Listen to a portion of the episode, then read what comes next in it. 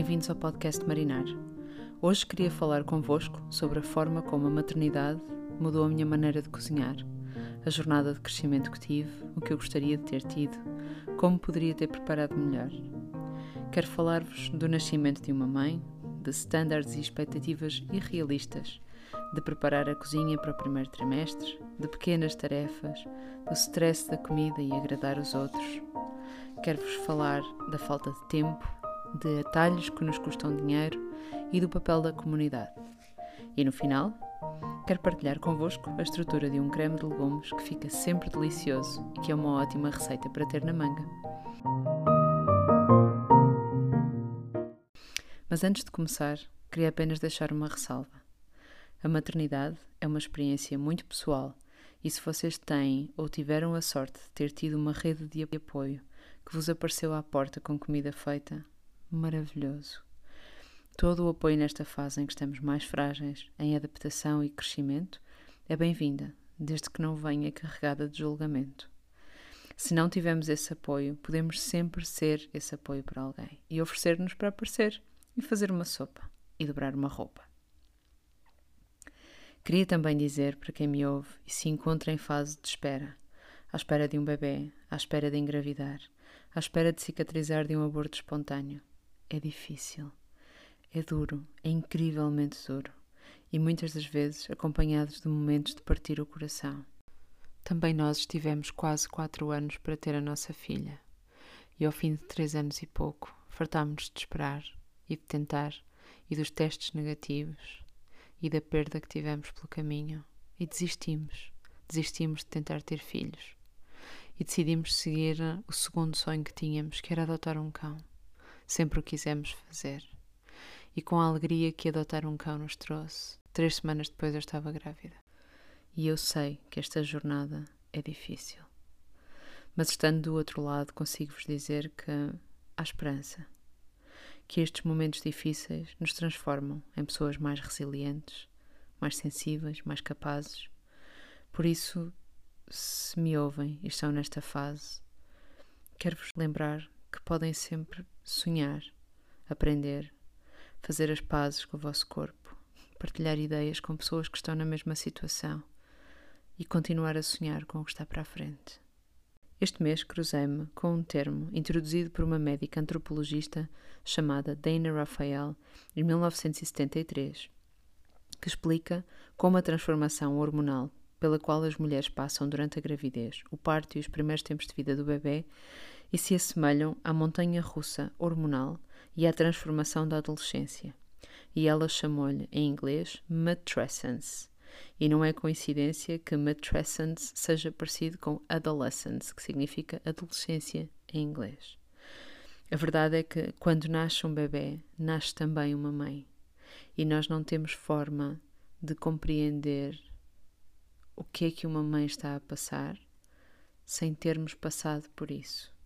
Eu, antes de ser mãe e tendo, estudando, tendo estudado uh, educação, Uh, tinha as minhas opiniões sobre os bebés, sobre as mães, sobre as crianças, mas nada nos prepara para ser um pai ou uma mãe. Porque é uma transição tão forte que não é, e ainda que não seja sentida da mesma maneira por todas as mulheres, em muitos casos, quer sejam mães biológicas ou mães que adotam, transforma-nos. É uma experiência que nos transforma de forma profunda. E enquanto tentamos fazer o melhor que podemos pelos nossos bebés, também somos puxadas pela nossa individualidade, que nos lembra que éramos seres humanos que estavam a construir uma carreira, a crescer numa relação, a desenvolver hobbies e a precisar de continuar a cuidar de nós próprios. E nesse processo de ambivalência em que somos puxadas e empurradas emocionalmente, muitas das vezes por nós próprios, vivemos num turbilhão de emoções, como fala a investigadora Alexandra Sachs no seu TED Talk. E ela fala também de estándares e expectativas irrealistas. A vinda de um bebê pode deixar as rotinas completamente de pernas para o ar, principalmente porque enquanto os bebés crescem, os seus tempos também mudam. Quando nós achamos que estamos a encontrar um ritmo confortável e os bebés ganham novas competências ou capacidades e voltamos a ter que nos adaptar. Ter expectativas de ter sempre a casa limpa, comida na mesa a horas e trabalho em dia enquanto se cuida de um bebê pequeno ou grande É quase impossível e ter a oportunidade de ver isto com clareza é importante para não desabarmos. A verdade é que, mesmo para quem gosta de cozinhar e está habituado a cozinhar refeições diariamente, nesta fase, numa fase inicial, vê-se a recorrer a restaurantes e a takeaway para se manter alimentado, ou a pré-congelados para se manter alimentado, ou a pedir ajuda a familiares. Eu achei que estava preparada. Eu preparei a cozinha para o primeiro trimestre, mais ou menos um mês antes da nossa filha nascer. Pus-me na cozinha, comecei a rechear o nosso congelador com comida feita, o mais preparada possível para os dias difíceis que eu já sabia que não ia ter grande disponibilidade para cozinhar.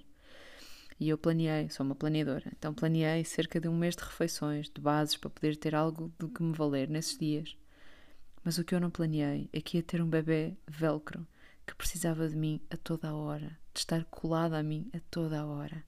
Não planeei dois anos de privação de sono severa, em que o nosso cérebro não funciona, em que nós não sabemos em que dia estamos, porque não dormimos uma noite seguida há dois anos. Não planeei uma ansiedade de separação que durou quase três meses na linha do primeiro ano de vida. A verdade é que nós nunca sabemos que tipo de bebê teremos. Por isso, ter um conjunto de refeições prontas e até um pequeno livro de receitas fáceis que se conseguem fazer só com um braço é uma ajuda incrível para estes primeiros tempos.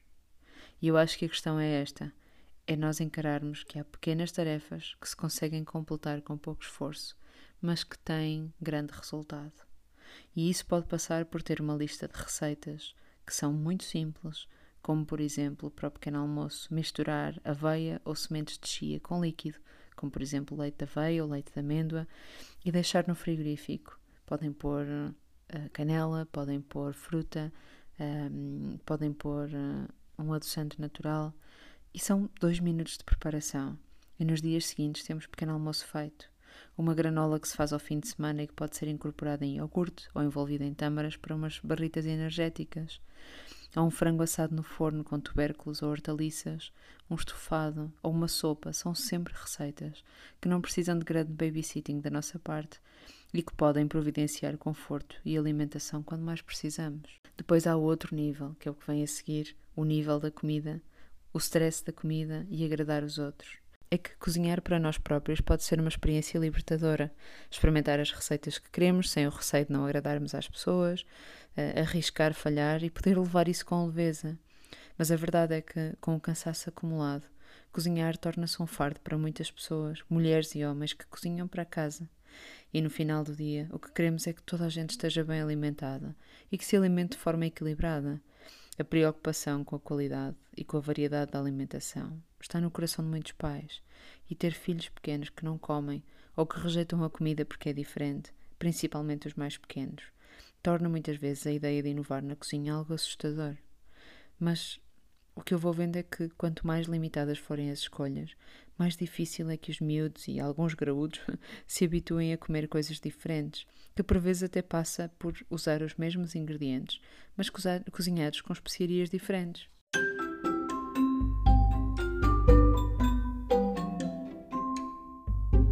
A hora das refeições é sempre caótica e nunca sabem o que fazer para o jantar. E aquela embalagem de comida que está enterrada no congelador sem nada escrito há vários meses. Ainda se lembram do que é? Enquanto as embalagens de alimentos têm na dispensa fora de prazo. Sentem que estão sempre a comer a mesma coisa? Tentar cozinhar em cima da hora, com as crianças cheias de fome ou a precisarem de nós, é sempre difícil. Mas não tem que ser assim. É possível criar um sistema de planeamento de refeições para que a hora da refeição não seja de stress, mas antes de união e celebração da vida familiar. Reuni todo o meu conhecimento e as melhores dicas para que também vocês possam planear as vossas refeições em poucos minutos e organizar o trabalho na cozinha de forma a terem sempre algo delicioso para comer no frigorífico.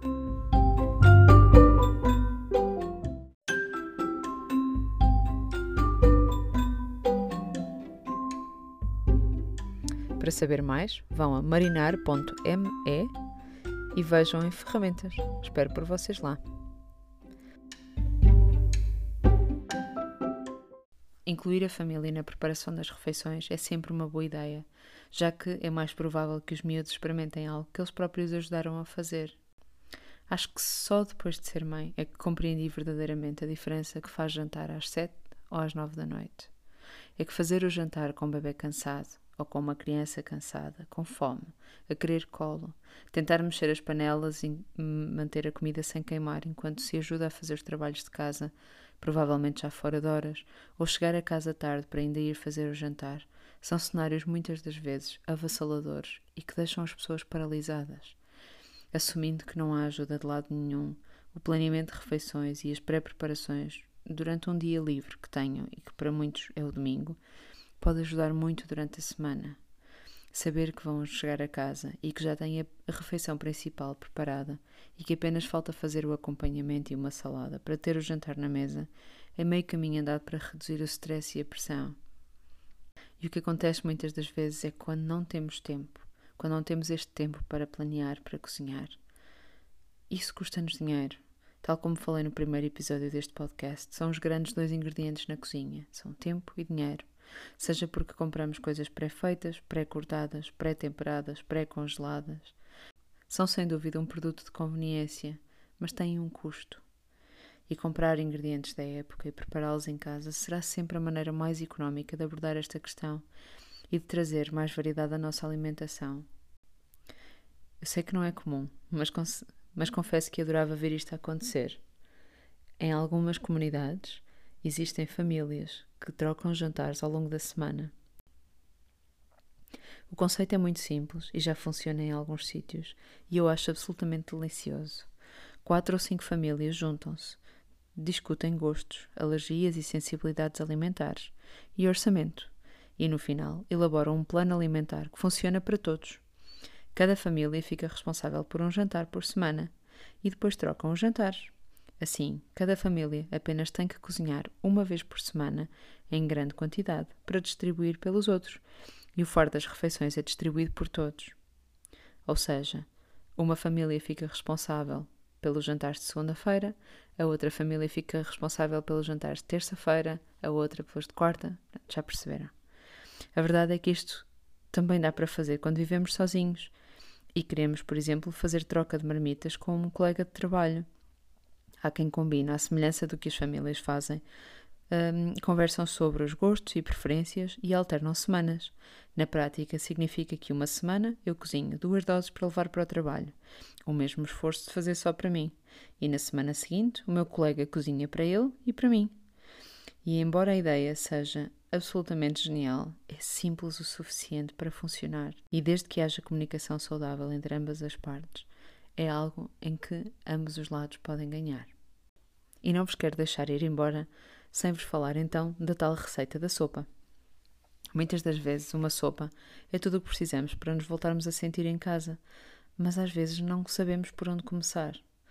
E eu adoro estruturas de receitas que sejam flexíveis, e hoje queria partilhar convosco a estrutura de uma sopa cremosa.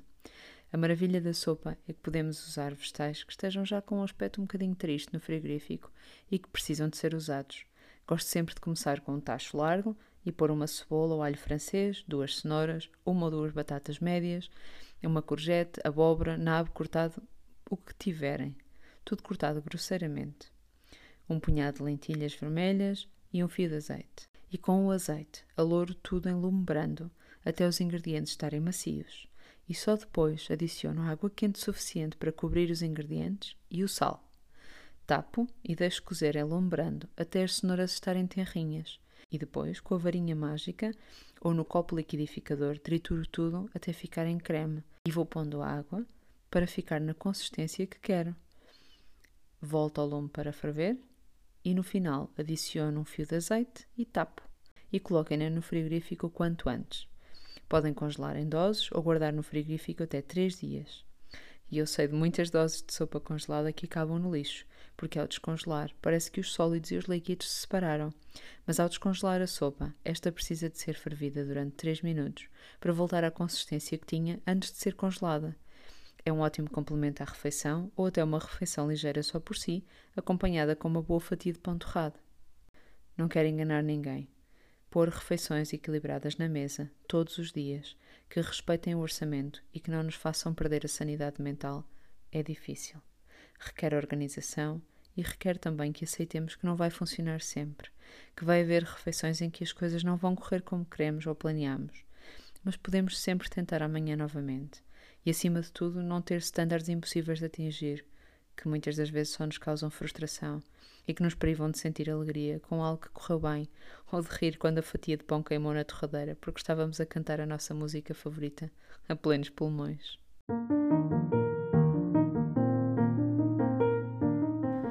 Bem, por hoje é tudo. Espero que tenham gostado e que não se esqueçam que quero dar voz e incluir-vos nesta conversa. Por isso, mandem-me as vossas questões em formato voz para marinamarinar.gmail.com e se conhecerem alguém que seja perfeito para entrevistar, incluam a recomendação também no e-mail. E se ainda não o fizeram, não se esqueçam de subscrever ao podcast para serem notificados dos novos episódios. Fiquem bem e até breve.